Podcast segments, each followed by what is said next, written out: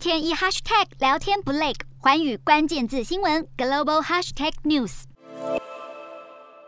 最新消息，美国副总统贺锦丽二十六号接受核酸检测结果呈现阳性确诊，所幸他并未出现任何症状，目前正在关邸隔离居家工作。